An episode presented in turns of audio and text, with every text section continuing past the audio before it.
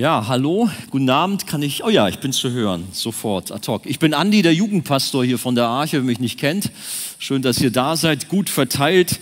Das ist in Corona-Zeiten immer super. Schön Abstand halten und äh, nicht zu dicht aufeinander hocken. Ähm, Thema Frauenpower, das ist also heute das, was mich umtreibt, wo ich euch mit reinnehmen wollte. Da dacht, denkt ihr vielleicht, oh Mann, wie kommt da auf sowas? Und das ist schon heißes Eisen letztendlich. Wir sind ja im Römerbrief, Kapitel 16 angefangen, also letzte Kapitel. Und dort können wir mal lesen die Verse 1 bis 16. Vielleicht könnt ihr erahnen, warum ich da auf Frauenpower komme als Überschrift. Ähm, nun möchte, nee, doch, nun. Nun noch ein Wort der Empfehlung. Es betrifft unsere Schwester Phoebe, Diakonin der Gemeinde von Kentrea. Sie ist durch den Herrn mit euch verbunden und ich bitte euch, sie so aufzunehmen, wie es jedem zusteht, der zu Gottes heiligem Volk gehört. Steht ihr in jeder Angelegenheit zur Seite, in der sie eure Hilfe braucht, denn auch sie ist vielen, nicht zuletzt mir selbst, eine große Stütze gewesen. Grüßt Priska und Aquila, meine Mitarbeiter im Dienst für Jesus Christus. Dieses Ehepaar hat sein Leben aufs Spiel gesetzt, um mir das Leben zu retten. Und nicht nur ich bin ihnen dankbar, sondern auch alle nichtjüdischen Gemeinden. Grüßt auch die Gemeinde, die in ihrem Haus zusammenkommt. Grüßt meinen lieben Freund Epenetus. Er war der Erste in der Provinz Asien, der zum Glauben an Christus kam. Grüßt Maria, die so unermüdlich für euch gearbeitet hat. Grüßt Andronikus und Junia, meine Landsleute, die schon vor mir an Christus geglaubt haben. Sie waren mit mir zusammen im Gefängnis und nehmen unter den Aposteln eine herausragende Stellung ein. Grüßt Ampliatus meinen lieben Freund, mit dem ich durch den Herrn verbunden bin. Grüßt Urbanus, unseren Mitarbeiter im Dienst für Christus und meinen lieben Freund Stachys. Grüßt Apelles, der sich in seinem Glauben an Christus bewährt hat. Grüßt die, die zum Haus des Aristobulus gehören und unsere Geschwister sind. Grüßt mein Landsmann Herodion, grüßt die, die zum Haus des Narzissus gehören und an den Herrn glauben. Grüßt Tryphäna und Tryphosa, die im Dienst für den Herrn viel Mühe auf sich nehmen. Grüßt die liebe Persis, die so unermüdlich für den Herrn gearbeitet hat. Grüßt Rufus, den der Herr erwählt hat, und seine Mutter, die auch mir eine Mutter geworden ist. Grüßt Asynkritus, Pflegon, Hermes, Patrobas, Hermas und die anderen Geschwister bei ihnen. Grüßt Philologos und Julia, Nereus und seine Schwester sowie Olympas und alle Gläubigen bei ihnen. Grüßt einander mit einem Kuss. Als Ausdruck dafür, dass ihr alle zu Gottes heiligen Volk gehört. Alle Gemeinden Christi lassen euch grüßen. Wow, das ist ein Text. Warum haben die nicht so Namen wie Uwe und Heidi und Bärbel und naja, irgendwie haben wir es hingekriegt. Grüße am Ende des Briefes an die Römer. Das ist üblich vom Paulus. Das macht er auch in anderen Briefen, also auch an die Korinther, ersten, zweiten Korintherbrief, Epheser, Philippa, Kolosser, Thessalonicher, Timotheus und weiß nicht, in welchen Briefen das noch so vorkommt. Müsst ihr mal reingucken. Da findet ihr am Ende, Ende, Ende diverse Grüße, die Paulus ausspricht an Menschen, die ihm am Herzen liegen. Ja, worüber predigt man über so einen Abschnitt? Manch einem würde in diesem Zusammenhang vielleicht eine Hervorhebung und Auslegung von Vers, welcher ist denn das? 16, ganz am Schluss gefallen. Worum geht es da? Um den heiligen Kuss. Es gibt Gemeinden, die pflegen das. Nicht hier unbedingt in Deutschland, aber in Russland habe ich das erlebt. In Frankreich ist ein paar Jahre her, da war hier ein französischer Pastor und ich hatte die Moderation des Gottesdienstes und habe ihn begrüßt. Was dann kam, habe ich nicht mitgerechnet. Der hat mich an sich gezogen und hat mir voll auf meinen Mund geküsst. Ich dachte, mir wird ganz schwindelig. Vor allen Dingen der Bursche, der hatte so einen riesen Herpesplacken hier drauf. Ich dachte, du liebe Zeit. Also das Thema heiliger Kuss ist auch in Corona-Zeiten vielleicht nicht unbedingt das Thema. Ähm, ja, andermal vielleicht. Auffällig ist in diesem Text die, äh, für die damalige Zeit die Wertschätzung der Frau. Das heißt die Erwähnung und Grüße an verschiedene Frauen, die Paulus in seinem Leben und Dienst eine große Hilfe und Unterstützung waren. Und das sind immerhin hier ein Drittel aller aufgezählten Personen, das sind Frauen. Paulus kam ja ursprünglich aus dem strengsten Lager im Judentum. Er war ein Pharisäer einer religiösen Elite.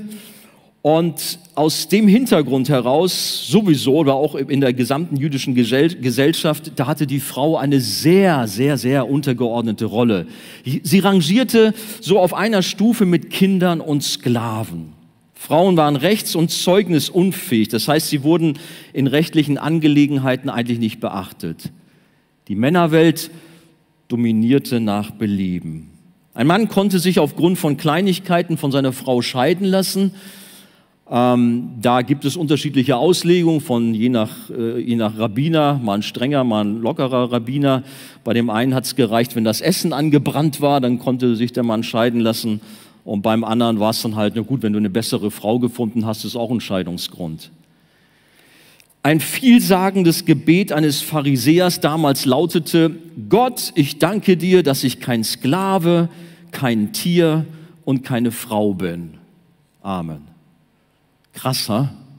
Also es zeigt so ein bisschen, dass eine Frau damals im Judentum keine oder kaum eine Erwähnung fand und eigentlich wie eine Sache behandelt wurde. Und nun müssen wir uns vorstellen, in so eine krasse Zeit kommen diese wertschätzenden Worte an Frauen im Brief an die Römer vor und also gegensätzlicher kann es eigentlich gar nicht sein. Und das war sowas von revolutionär, dass Paulus so die Frauen herausstellt.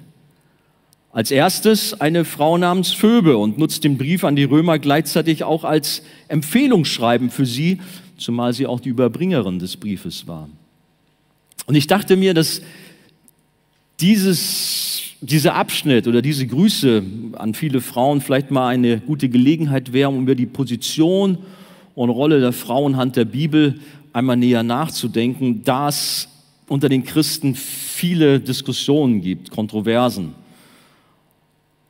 Das erste und mein erster Punkt, Frauen und Männer sind gleichwertig.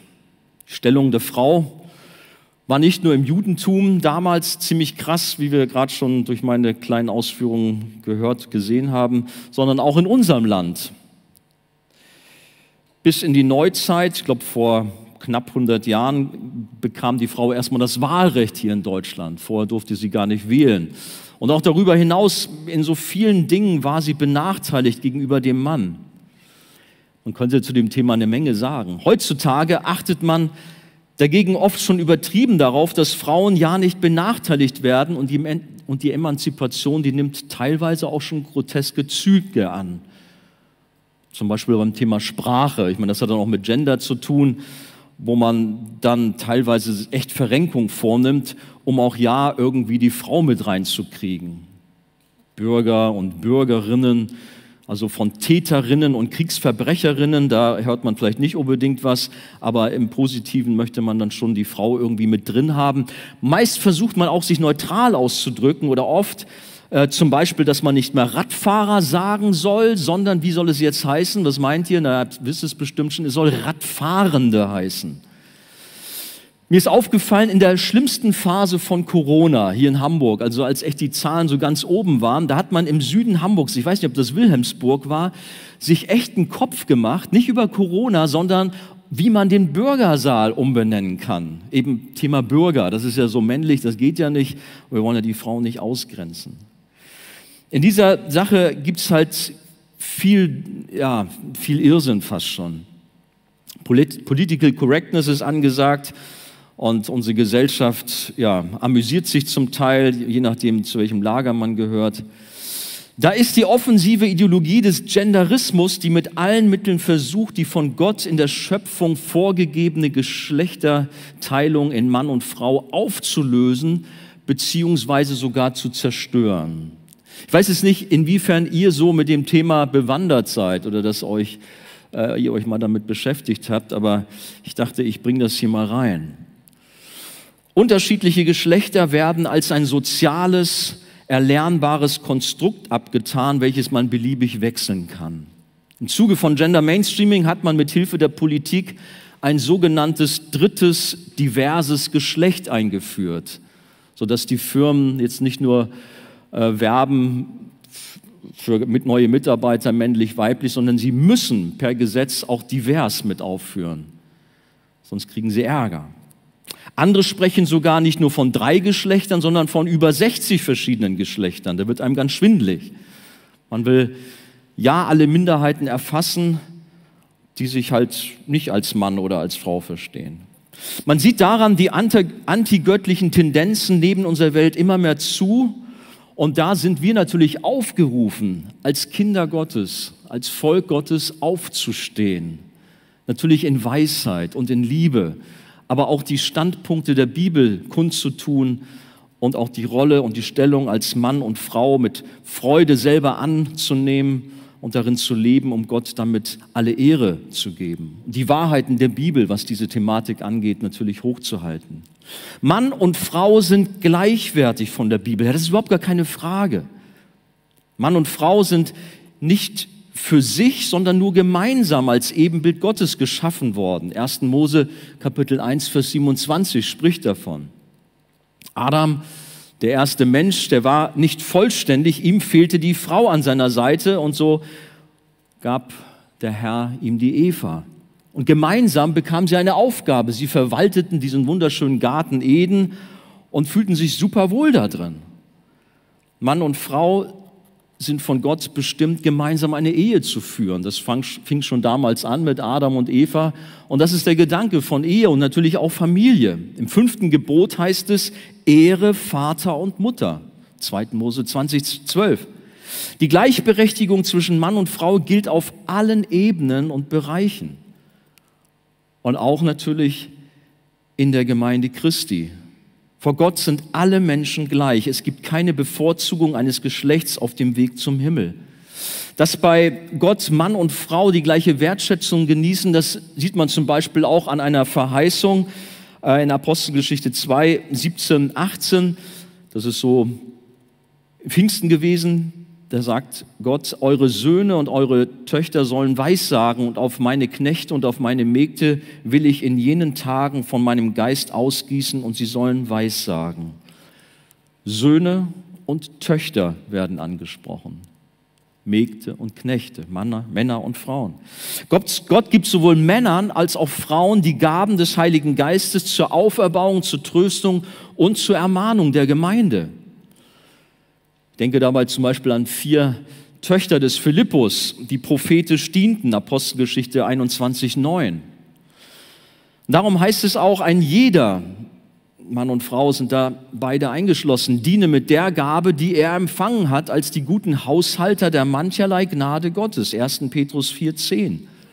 Männer und Frauen sind aufgerufen, mit dem, was Gott ihnen gegeben hat, Gott zu dienen.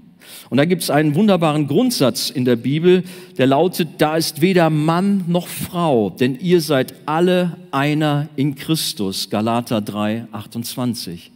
Paulus stellt heraus, dass gleichermaßen Männer und Frauen mit am Evangelium gekämpft haben.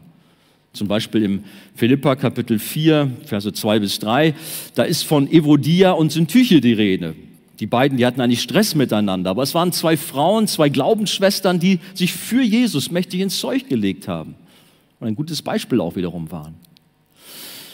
Männer und Frauen sind gleichwertig vor Gott. Mein zweiter Punkt, Frauen und Männer, ja, sie sind gleichwertig, aber sie sind nicht gleichartig. Vielleicht kennt ihr auch diesen Ausspruch, den man schon gerne mal benutzt. Gleichwertig, aber nicht gleichartig. Auch wenn man versucht, unsere Gesellschaft vom Kindergartenalter an umzuerziehen und die Unterschiede von Mann und Frau zu leugnen, so erkennt jedoch jedes kleine Kind, was Mann und was Frau ist. Und Studien decken die Verschiedenartigkeit der Geschlechter schon im Säuglingsalter mehr als deutlich auf, weil es eben nicht anerzogen, sondern von Gott in uns hineingelegt worden ist. Das ist Gottes Schöpfung, dass wir Mann und Frau sein dürfen. Die ganze Geschichte, die sich so abspielt, hat mich immer wieder an das Märchen vom Kaiser und seine neuen Kleider erinnert. Kennt ihr dieses Märchen? Oder des Kaisers neue Kleider, glaube ich, heißt es. In diesem Märchen, da sind zwei Betrüger, die nicht nur dem Kaiser, sondern auch seinem ganzen Hofstaat und den Bürgern seines Landes weismachen, dass ihre angefertigten, teuren Superkleider für den Kaiser so speziell sind, sodass man sie gar nicht auf der Haut fühlt und im Übrigen auch gar nicht sehen kann. Alle Menschen, Kaiser auch selber, folgen diesem Blödsinn. Bis ein kleines Kind bei einer großen Parade amüsiert ausruft, aber der Kaiser, der hat doch gar nichts an, der ist doch nackt. Und plötzlich wachen alle aus ihrer Gehirnwäsche auf und erkennen, dass er tatsächlich keine Kleider anhat und dass sie an der Nase herumgeführt wurden. Bei manchen Themen heute, wie eben auch dem Genderwahn, werde ich stark an dieses Märchen erinnert. Da muss vielleicht auch erstmal ein kleines Kind kommen und belustigt anmerken, aber das ist doch ganz einfach zu erkennen, wer ein Mann und wer eine Frau ist. Der Schöpfungsbericht macht deutlich, dass Mann und Frau ganz verschieden geschaffen wurden. 1. Mose 2, Verse 18 bis 24 sprechen davon. Nun ist die Frau damit aber nicht bloß nur so eine Gehilfin, wie das in den Texten so drin steht, also eine Art Sekretärin für den Mann und seine Ziele, damit er sich selbst verwirklichen kann. Nein, die Bibel vom Urtext her nennt die Frau genau genommen eine Hilfe ihm gegenüber. Warum? Weil der Mann unvollständig ist und Ergänzung braucht. Im Übrigen wird auch Gott selbst als unsere Hilfe bezeichnet. Also der Begriff Hilfe ist nichts Negatives. Gemeinsam sind Mann und Frau, wie ich schon gesagt habe, das Ebenbild Gottes mit unterschiedlichen Veranlagungen, um ihm so zu dienen. Der Schöpfungsbericht, der unterstreicht dies sehr perfekt, dass die beiden auf einer Ebene auch sind, weil die Eva ist nicht aus dem Kopf des Mannes, des Adam genommen worden. Ihr kennt die Schöpfungsgeschichte auch nicht aus den Füßen, sondern aus seiner Seite. Das ist ein guter Hinweis. Und doch erklärt die Heilige Schrift auch, dass der Mann Rücksicht auf die Frau nehmen soll, weil sie das schwächere Gefäß ist. So steht es im 1. Petrus 3, Vers 7 drin. Aber damit ist in keiner Weise gesagt, dass der Mann es also drauf hat und die Frau als das schwächere Gefäß, das schwächere Geschlecht, ja, die kann es halt nicht so. Der Mann ist der Stärkere. Ganz im Gegenteil gibt es so viele Beispiele, wie Frauen den Männern was vormachen und große Firmenimperien mit großem Erfolg leiten und natürlich auch an der Spitze eines Staates stehen. Das ist nicht nur hier bei uns in Deutschland so mit unserer Mutti, sondern es gibt eine ganze Reihe von Staaten, wo Frauen an oberster Spitze regieren und die machen das auch sehr gut. In der Bibel zum Beispiel wird uns Lydia als erste Christin in Europa vorgestellt. Sie kam durch den Dienst des Paulus in Philippi in Mazedonien zum Glauben. In dieser einflussreichen römischen Kolonie, da hielt sie sich auf, weil sie eine erfolgreiche Geschäftsfrau war. Und weil sie selber mit den oberen 10.000 ständig Kontakt hatte. Warum? Sie war eine Geschäftsfrau und handelte mit Purpur. Das war der Stoff der Elite, der Regierenden, der Reichen. Und sie hatte es zu etwas gebracht. Sie hatte ein großes Anwesen. Dort hat sie übrigens auch den Paulus und sein Team aufgenommen. Und das war auch später der Sitz der dortigen Gemeinde. Auch wenn wir nicht viel mehr von ihr lesen, so wird dennoch deutlich, dass sie eine starke Frau war. Nein, das schwächere Geschlecht ist nur in Bezug auf das Körperliche zu verstehen. Und nicht von ungefähr habe ich zumindest bisher nur Gerüstbauer gesehen und keine Gerüstbauerin. Könnt mich ja nachher korrigieren und sagen, da ist doch auch eine Gerüstbauerin in diesem Handwerk unterwegs. Und es gibt auch nach wie vor eine Unterteilung der Sportverbände in Männer und Frauen, weil es zusammengemischt sonst unfair den Frauen gegenüber wären. Aufgrund der Biologie gibt es logischerweise automatisch Unterschiede zwischen Mann und Frau, die von Gott gewollt, von Gott gewollt sind und keine Herabstufung des anderen Geschlechts darstellen, sondern vielmehr die Einzigartigkeit von Mann und Frau herausstellen. Warum sollte ein Mann zum Beispiel neidisch sein, dass nur Frauen Kinder gebären? Vielmehr soll er sich doch darüber freuen und sie darin unterstützen, dass sie sich voll und ganz als Mutter einbringen kann und auch sich um die Kinder kümmern kann und keine Doppelbelastung hat und daran zusammenbrechen muss, weil sie sich um alles kümmern muss, sondern dass der Mann auch entsprechend Verantwortung übernimmt. Das soll jetzt nicht heißen, dass ich hiermit jetzt sage, okay, eine Frau darf nicht auch Karriere machen. Da gibt es ein schönes Beispiel aus der Schrift in Sprüche 31, Vers 10 und folgende. Da finden wir eine Lobrede in der Heiligen Schrift über eine ganz besondere Frau, eine echt fitte Frau. Sie wird als eine kostbare Perle verglichen und sie hat ein Multitasking-Talent. Und wenn man das mal auf sich wirken lässt, ist der Hammer. Die steht früh morgens auf und arbeitet bis in die Nacht hinein und Was die alles managt und macht, also viel besser als der größte Firmenboss irgendwo. Ist Wahnsinn. Müsst ihr mal in Ruhe auf euch wirken lassen, Sprüche 31. Höchste Anerkennung und Respekt wird dieser Frau gezollt. Also eine Frau kann sehr wohl natürlich beruflich engagiert sein und Karriere machen, spricht nichts dagegen. Aber an dieser Stelle möchte ich auch ausdrücklich dem Zeitgeist mich dagegen stellen, dass Frauen nicht auch mit großer Freude gerne auch Ehefrau und eine Mama sein dürfen und wissen dürfen, dass dies ein ganz wichtiger Dienst ist, den Gott sehr segnet und Frauen eben nicht zu einer beruflichen Karriere verdammt sind, nur weil der Druck der Gesellschaft das so vorschreibt.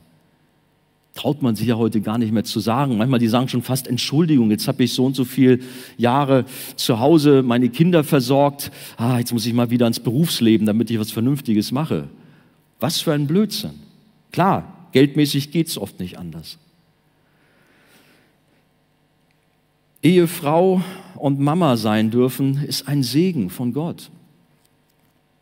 Nun ist es so, dass Männer und Frauen sich gemäß der Bibel einander unterordnen sollen. So steht es in Epheser Kapitel 5, Vers 21. Das ist ein ganz wichtiger Punkt. Mann und Frau sollen sich einander unterordnen. Oder wir lesen in Philippa 2, die Verse 3 bis 4, dass einer den anderen höher achten soll als sich selbst. Respekt und Wertschätzung aneinander haben soll. Gilt für Mann und Frau. Aber nun kommt in Epheser 5:23 auch so ein Ausspruch, der bei dieser Thematik schon manches Mal für Irritation und nervose Zuckungen gesorgt hat. Ähm, für erhöhten Blutdruck bei manchen Frauen. Da heißt es nämlich, dass der Mann das Haupt der Frau sein soll. Hm. Ist tatsächlich immer wieder falsch verstanden worden. Also es heißt nicht, dass man den Mann anstelle von Christus stellen soll. Das heißt nicht, dass die Frau ihr selbstständiges Denken aufgeben soll. Das heißt auch nicht, dass die Frau alles so machen muss, was der Mann sagt, dass er so der kleine Pascha und King ist. Das heißt es nicht. Aber das ist jetzt nicht das Thema, das äh, müssen wir ein andermal vielleicht ein bisschen näher behandeln. Sondern eine Ehe ist eine Teamarbeit und ähm, da gehört eine Menge mehr dazu, als dass jetzt der Mann jetzt einfach so, ich bin jetzt der Chef, ich sage, wo es längst geht. Das meint das überhaupt nicht. Sondern der Mann soll wie Christus sein und soll so in großer Liebe seine Frau behandeln. Nein, dieses Hauptsein drückt aus, dass Mann und Frau eben nicht gleichwertig sind. Das heißt, sie sind schon gleichwertig, Entschuldigung, sie sind schon gleichwertig, aber sie sind nicht gleichartig, weil sie haben unterschiedliche Aufgaben. Das wäre jetzt ein großer Fehler, wenn ich in dieser Richtung was erzählen würde. Denn das denkt man natürlich, oha, der Mann ist also das Haupt so so, dann passt das also gerade gar nicht, was du gesagt hast. Nein, nein, das passt schon sehr wohl, weil Gott selbst hat diese Aufgabenverteilung dem Menschen gegeben.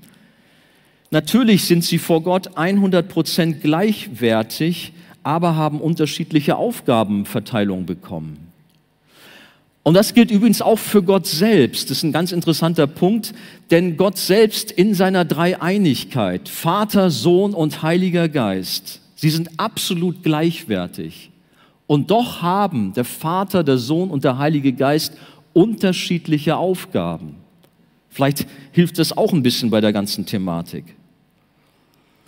Eine untrennbare Einheit ist Vater, Sohn und Heiliger Geist, aber doch unterschiedliche Aufgabenverteilung. Und dieser Grundsatz kommt auch bei Mann und Frau zum Vorschein, wenn wir das Ebenbild Gottes anschauen.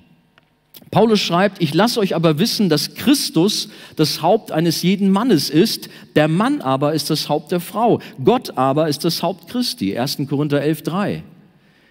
Gott, der Vater, ist das Haupt seines Sohnes Jesus. Dabei fühlt sich Jesus keineswegs minderwertig. Er ist Gott ebenso wie der Vater Gottes. Aber der Sohn erkennt damit die Leiterschaft seines Vaters an. Und das ist eine göttliche Ordnung. Und wenn wir Ebenbild Gottes sind, dann zeigt sich diese Ordnung auch in unserer Ehe. Und dabei sollte der Gläubige kein Problem mit dieser Thematik haben, dass Gott sagt, du Mann, du sollst Haupt sein und die Frau soll das respektieren. Wir werden gleich noch sehen, was das heißt.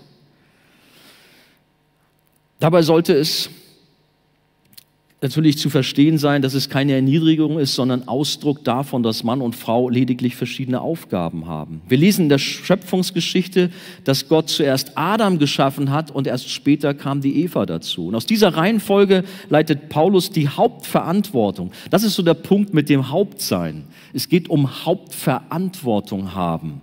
Dass der Mann Hauptverantwortung von Gott übertragen bekommen hat, Leitungsaufgabe.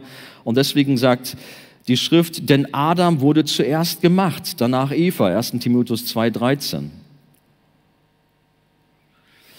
In der heutigen liberalen Zeit klingen solche Worte sehr befremdlich. Und äh, ich habe teilweise echt schon bei der Vorbereitung geschwitzt, dass ich dieses Thema jetzt angehe.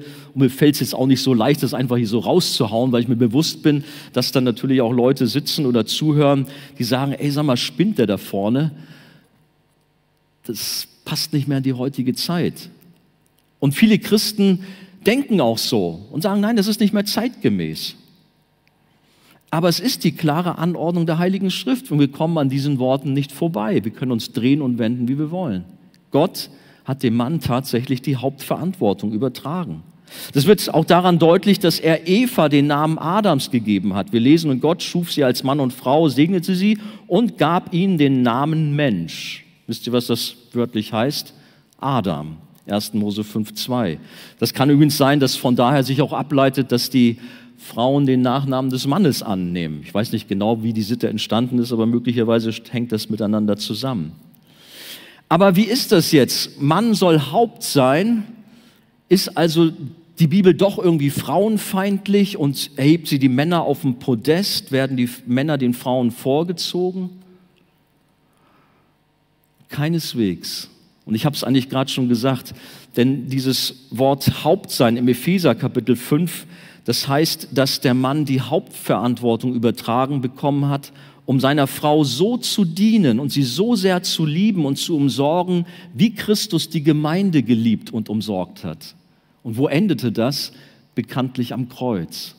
Und das ist für uns Männer eine wahnsinnige hohe Latte, die wir dort vorgelegt bekommen haben wie wir mit unseren Frauen umzugehen haben. Kein bisschen von irgendwie herrschen oder irgendwie sowas in dieser Richtung. Die Stellung, die Gott dem Mann innerhalb von Ehe und Familie gegeben hat, bringt darüber hinaus Konsequenzen mit sich. Als Gott den ersten beiden Menschen nach dem Sündenfall begegnete, rief er nicht, ey Eva, wo bist du? Komm mal her, ich muss mal ein ernstes Wort mit dir reden, sondern er hat gerufen, Adam, wo bist du? 1. Mose 3, 9. Gott machte also dem Adam für den Sündenfall verantwortlich. Und so ist der Mann auch heute für seine Ehe und Familie verantwortlich. Nach Gottes Schöpfungsordnung hat der Mann die Hauptverantwortung und soll sich mit ganzem Einsatz, voller Liebe um seine Frau und Kinder kümmern. Nicht nur um das leibliche Wohl sorgen, sondern auch um das geistliche Wohl. Und er selbst, der Mann, stellt sich unter Christus, der sein Haupt ist und bemüht sich, ihm in seinem Wesen immer ähnlicher zu werden. Von der Ehe und Familie wird der Bogen zur Familie Gottes, zur Gemeinde gespannt, wo es heißt, dass ein Ältester, ein Pastor nur der sein kann, der seinem eigenen Haus gut vorsteht denn wenn jemand seinem eigenen Haus nicht vorzustehen weiß, wie soll er dann für die Gemeinde Gottes sorgen? So steht es in 1 Timotheus 3, Verse 4 bis 5.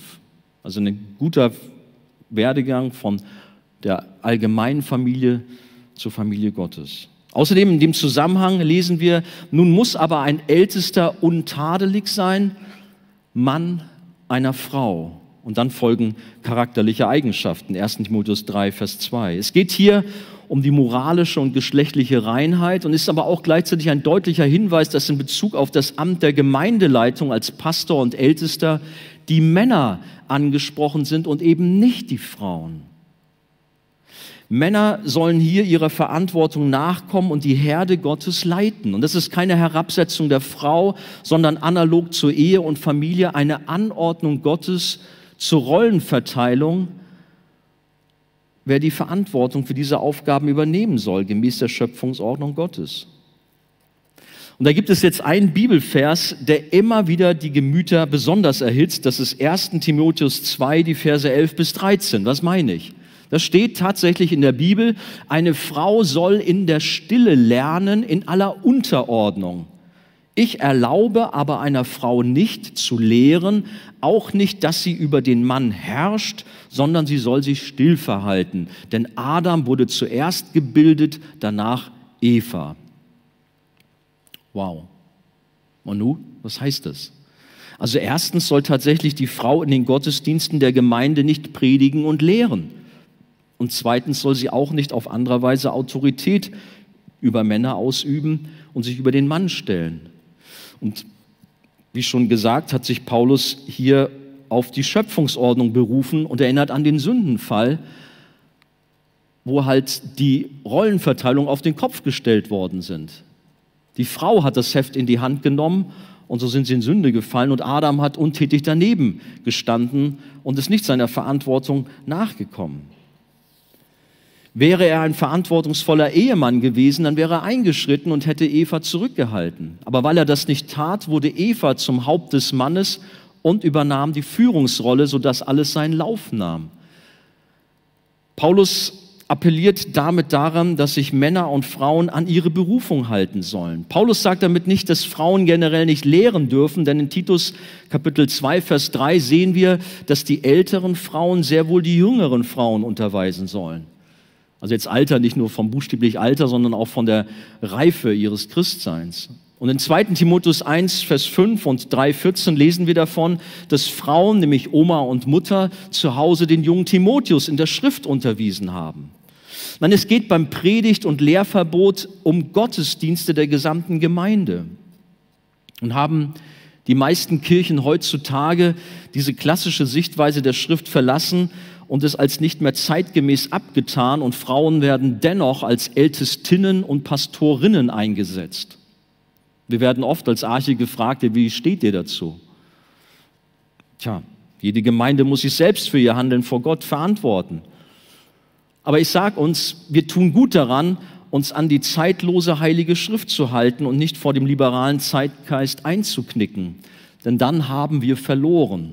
Und wir können das unschwer auch in der christlichen Szene sehen, wie ganze Kirchenbewegungen förmlich den Bach runtergehen, weil sie die Bibel nicht mehr ernst nehmen, weil sie meinen, ja, das hat man heutzutage nicht mehr so zu verstehen und wir müssen mit der Zeit gehen, weil dann ist die Frage von Pastoren, Pastorinnen, das ist dann die erste Geschichte, aber danach kommen immer weitere Dominosteine, die fallen und ja, wenn man nur an das Thema Ehe für alle zum Beispiel auch denkt und viele andere Dinge. Gott möge der Gemeinde Christi insgesamt helfen, gerade in dieser Thematik straight und gerade zu bleiben. Auch wenn man angefeindet wird, wenn man lächerlich gemacht wird und wenn man einen schweren Stand hat. Aber lasst uns mutig sein, die Heilige Schrift ernst zu nehmen, auch bei dieser Thematik. Das Dritte, wie sieht es denn aus mit dem Dienst der Frau in der Gemeinde? Was ist nun der Dienst der Frau eigentlich, wenn sie nicht Pastorin oder Ältesten sein darf? Was lernen uns die Grüße in Römer 16? Was können wir anhand der Persönlichkeiten dort und überhaupt in der Heiligen Schrift sehen, wie der Dienst der Frau in der Praxis aussah? Und da haben wir schon jetzt in Römer 16 eine ganze Reihe großartiger Beispiele, ähm, die uns da vor Augen gestellt werden. Als erstes spricht der Paulus von der Frau namens Phoebe. Lies es nochmal, Verse 1 und 2 in unserem Kapitel 16. Nun noch ein Wort der Empfehlung. Es betrifft unsere Schwester Phoebe, Diakonin der Gemeinde von Kenchrea. Sie ist durch den Herrn mit euch verbunden und ich bitte euch, sie so aufzunehmen, wie es jedem zusteht, der zu Gottes heiligem Volk gehört. Steht ihr in jeder Angelegenheit zur Seite, in der sie eure Hilfe braucht, denn auch sie ist vielen, nicht zuletzt auch mir selbst, eine große Stütze gewesen. Die Phoebe war keine Pastorin, keine Gemeindeleiterin. Es wird gerne mal von liberalen Theologen behauptet, sondern sie war eine Diakonissin. Vielleicht jetzt nicht so, wie wir das hier teilweise noch kennen, mit äh, diesen weißen Häubchen, mit dieser bestimmten Tracht. Das ist nur eine Geflogenheit hier äh, in bestimmten Kreisen. Aber sie war jemand, der diakonisch unterwegs war.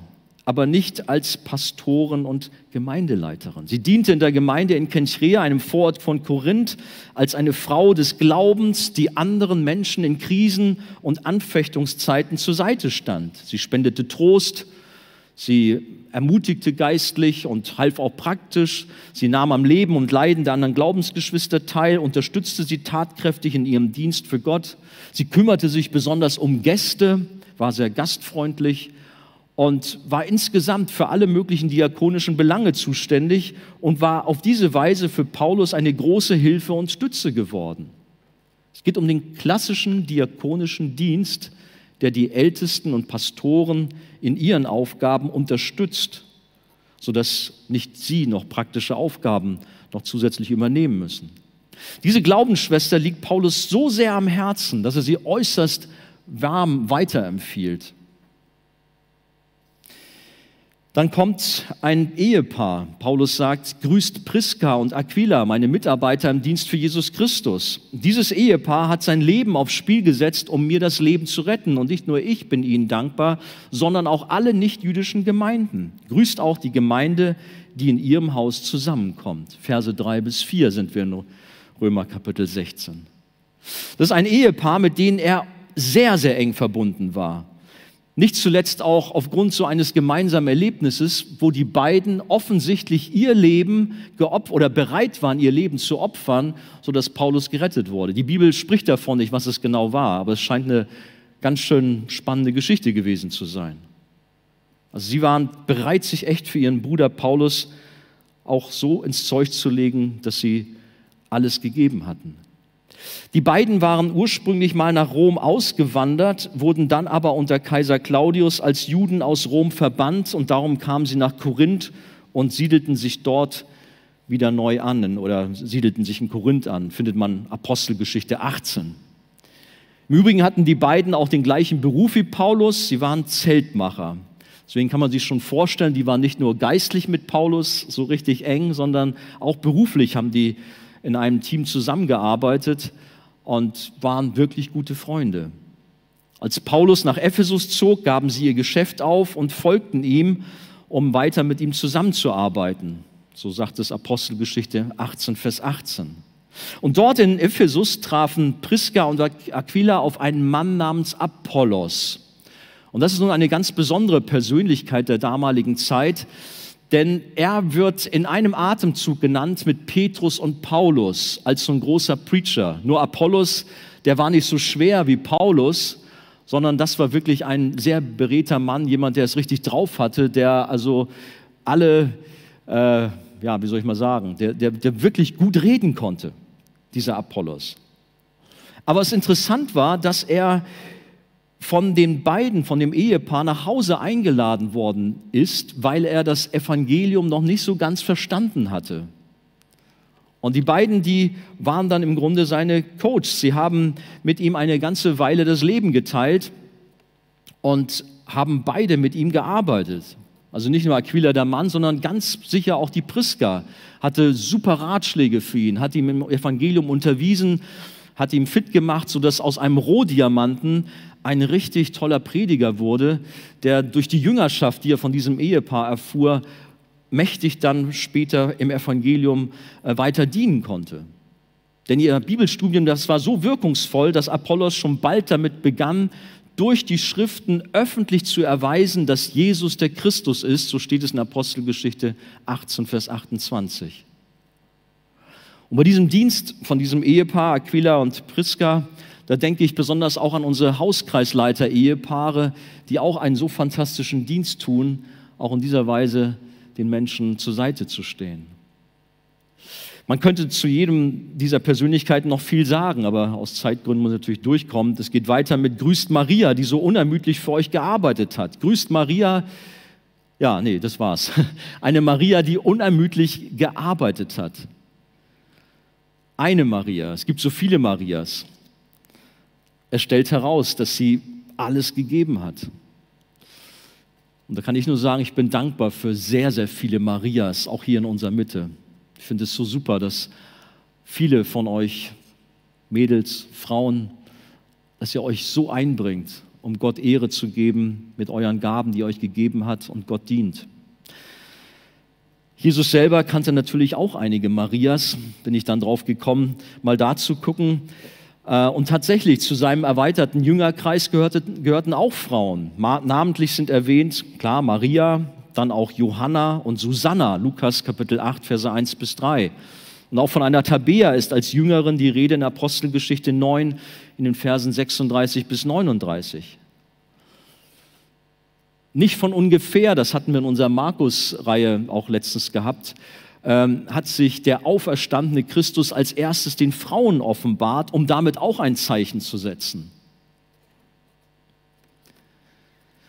Dabei sticht auch Maria Magdalena als eine besondere Frau hervor. Sie scheint eine Führungsrolle unter den Jüngeren rund um Jesus eingenommen zu haben, was aber nicht heißt, dass Frauen die gleichen Dienste wie Männer und Apostel ausführten. Es waren vielmehr auch dort wieder praktische und diakonische Arbeit, die so unglaublich wichtig war, sodass Jesus mit seinen Jüngern Freiraum für andere Dienste hatte. Wenn wir schon bei Jesus sind, wissen wir, dass gerade auch er eine unglaubliche Wertschätzung den Frauen gegenüber hatte, wenn wir daran denken, wie er dieser Samariterin am Brunnen dort begegnet ist. Samariter, eine verhasste Volksgruppe, ein Jude durfte sich nicht mit denen abgeben, aber Jesus hatte alle Schranken beiseite geschoben und hat sich ihr zugewandt und sie fand zum lebendigen Glauben letztendlich, wie wir aus Johannes 4 wissen. Oder wie Jesus mit Prostituierten umgegangen ist. Ohne Vorbehalte hatte er mit ihnen Kontakt. Lukas Kapitel 7, 36 bis 50 zum Beispiel. Eindrucksvolle Geschichten gibt es da, wie Jesus voller Liebe und Wertschätzung auf verachtete Frauen zugeht. Er ging im Haus von Maria, Martha und Lazarus ein und aus und hatte zu ihnen ein äußerst geschwisterliches Verhältnis, gerade auch zu Maria. Lukas Kapitel 10, 38 bis 42 zum Beispiel. Aber kommen wir zurück zu den Aufzählungen von Paulus. Weitere Grüße richtet er an, da heißt es Andronikus und Junia, meine Landsleute, die schon vor mir an Christus geglaubt haben. Sie waren mit mir zusammen im Gefängnis und nehmen unter den Aposteln eine herausragende Stellung ein, in Vers 7 in unserem 16. Kapitel. Von Andronikus und Junia ist die Rede, die Landsleute von Paulus waren und gemeinsam mit ihm im Gefängnis saßen, somit also auch eine ganz enge Verbindung mit ihm hatten. Hier wird gesagt, dass sie unter den Aposteln eine herausragende Stellung hatten. Und da kommt jetzt eine Thematik rein, da ist auch dieser Name Junia, der könnte sowohl ein männlicher Name sein als auch ein weiblicher. Klar, kann durchaus eine Frau gewesen sein, die sich besonders vorbildlich in missionarischen Diensten hervorgetan hat mit dem Andronikus zusammen. Was nur hier gemacht wird von liberalen Theologen, dass man die Junia als Frau nimmt und sagt, aha, hier in diesem Text, gut, nun habe ich hier auch gerade eine moderne Übersetzung mit der neuen Genfer, äh, die das dann auch noch etwas stärker da ausdrückt. Jedenfalls, um es kurz zu sagen, man macht dann daraus, hier ist Junia eine Apostelin und versucht dann damit irgendwie klarzumachen, schaut mal, die Bibel spricht doch davon, dass es auch Pastorinnen gibt oder sogar Apostelen. Das ist hiermit aber mit Sicherheit nicht gemeint im engeren Sinn. Denn aus dem Gesamtzeugnis der Heiligen Schrift wissen wir, dass es so nicht gewesen sein konnte, wenn wir den Dienst der Frau an sich betrachten. Gehen wir weiter. Er sagt, grüßt Trifäner und Trifosa, die im Dienst für den Herrn viel Mühe auf sich nehmen. Grüßt die liebe Persis, die so unermüdlich für den Herrn gearbeitet hat. Grüßt Rufus, den der Herr erwählt hat und seine Mutter, die auch mir eine Mutter geworden ist. Verse 12 bis 13. Zuerst hat er Paulus anerkennende, lobende Worte für Zwillingsschwestern, die wie auch einer Glaubensschwester aus Persien, sich mit ganz viel Mühe und Ausdauer in die Arbeit im Reich Gottes eingebracht hatten. Schön, wie Paulus das alles im Blick hat und das hervorhebt. Aber hier noch eine besondere Erwähnung. Es geht um Rufus. Das ist übrigens der Sohn von Simon von Kyrene, der Jesus das Kreuz nach Golgatha getragen hat. Und dessen Mutter, oder anders ausgedrückt, die Frau vom Simon, der scheint mittlerweile gestorben zu sein, weil er da nicht erwähnt wird, diese Frau, die erfüllt eine herausragende Rolle beim großen Apostel Paulus und sie ist ihm wie eine Mutter. Und das ist wie ein Ritterschlag für diese Frau. Es war eine Frau, bei der sich Paulus, der große Apostel, absolut zu Hause fühlte und wo er ganz offen, ganz sicher über seine Fragen und Nöte mit ihr sprach, Rat und Ermutigung von ihr erfuhr, weil er verstand sie wie seine leibliche Mutter. Wie das so Söhne bei ihrer Mutter machen, sich mal ausquatschen. Ein ganz enges Verhältnis. Diese ältere Glaubensschwester umsorgte Paulus so gut es ging und bemutterte ihn. Im Übrigen sind Mütter in Christus Ganz, ganz wichtig. Und ich bin so dankbar, dass wir so viele auch in unserer Gemeinde haben und die einen so wertvollen Dienst auch tun. Wir haben in der Schrift viele Frauen, die immer wieder auch als große Vorbilder für uns dastehen. Da ist immer auch der Hinweis auf Deborah genannt. Bevor es Könige in Israel gab, wurde das Land von Richtern regiert und eine davon war Deborah.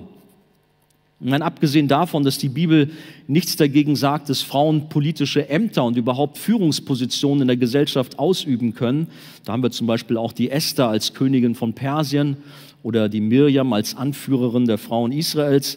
Da ist die Geschichte der, der Deborah ein Sonderfall und kein Argument für eine weibliche Pastorin. Deborah hat in einer absoluten Notsituation Verantwortung übernehmen müssen, weil der Mann, der Barak, der eigentliche Heerführer, versagt hat. Das finden wir die ganze Geschichte in Richter Kapitel 4 und Kapitel 5. Solche Situationen gibt es immer und immer wieder. Und wir haben das auch als Arche schon erlebt, dass uns Frauen begegnet sind. Ich kann mich an eine Geschichte erinnern, wo die gesagt haben, bitte hilf uns. Wir haben eine Gemeindearbeit ins Leben gerufen, aber jetzt brauchen wir Unterstützung waren so zwei Frauen. Frauen, die aus der Not heraus in die Bresche springen und quasi die Aufgabe der Männer vorübergehend übernehmen müssen. Aber das ist halt nicht die Regel, sondern die Deborah ist eine Ausnahme. Zum Schluss, ich bin Gott von ganzem Herzen dankbar für Frauenpower in unserer Gemeinde, in unserer Arche-Jugend. Und nochmal ausdrücklich, liebe liebe Frauen, liebe Mädels, liebe Glaubensschwestern, ihr glaubt gar nicht, wie wichtig ihr für mich seid im Laufe der vielen Jahre meines Dienstes als Jugendpastor, als Pastor in dieser Gemeinde. Ich bin so dankbar, dass dort herausragende Frauen waren mit einem ganz besonderen Einsatz, mit ganz viel Opferbereitschaft, mit umfangreichen, vielfältigen, wertvollen Diensten, gerade auch an den Kindern und Jugendlichen die so viel geleistet haben. Das erfüllt mein Herz mit großer Freude.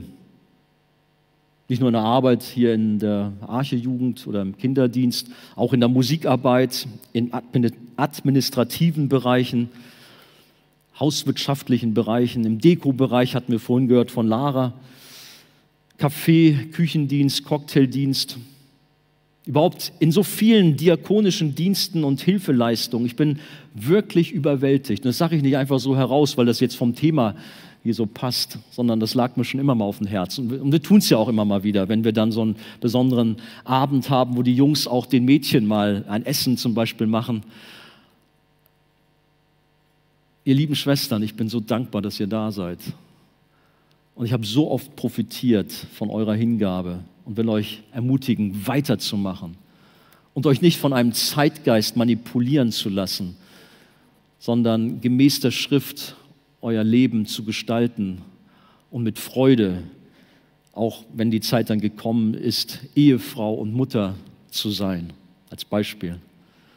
Oder auch nicht biblische Prinzipien in Frage zu stellen, sondern zu sagen, Herr, ich danke dir für dein Wort und will dir gehorsam sein und in dieser Weise mein Christsein auch ausleben, wie es in der Schrift geschrieben steht.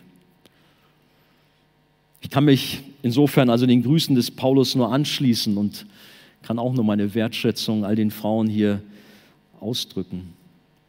Gott segne euch. Seine große Freude für mich, ich glaube, alle Jungs, ich spreche für die Jungs, dass wir gemeinsam auch so ausgeglichen hier in dieser Arche-Jugend unterwegs sind und dass wir gemeinsam Gott dienen dürfen gemeinsam auch in der Arche-Gemeinde Mann und Frau in großem Einsatz stehen dürfen und gemeinsam Gott Ehre machen dürfen.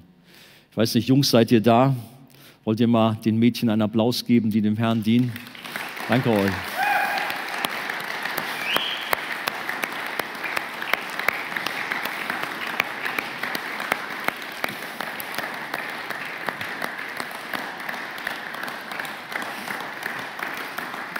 Ja.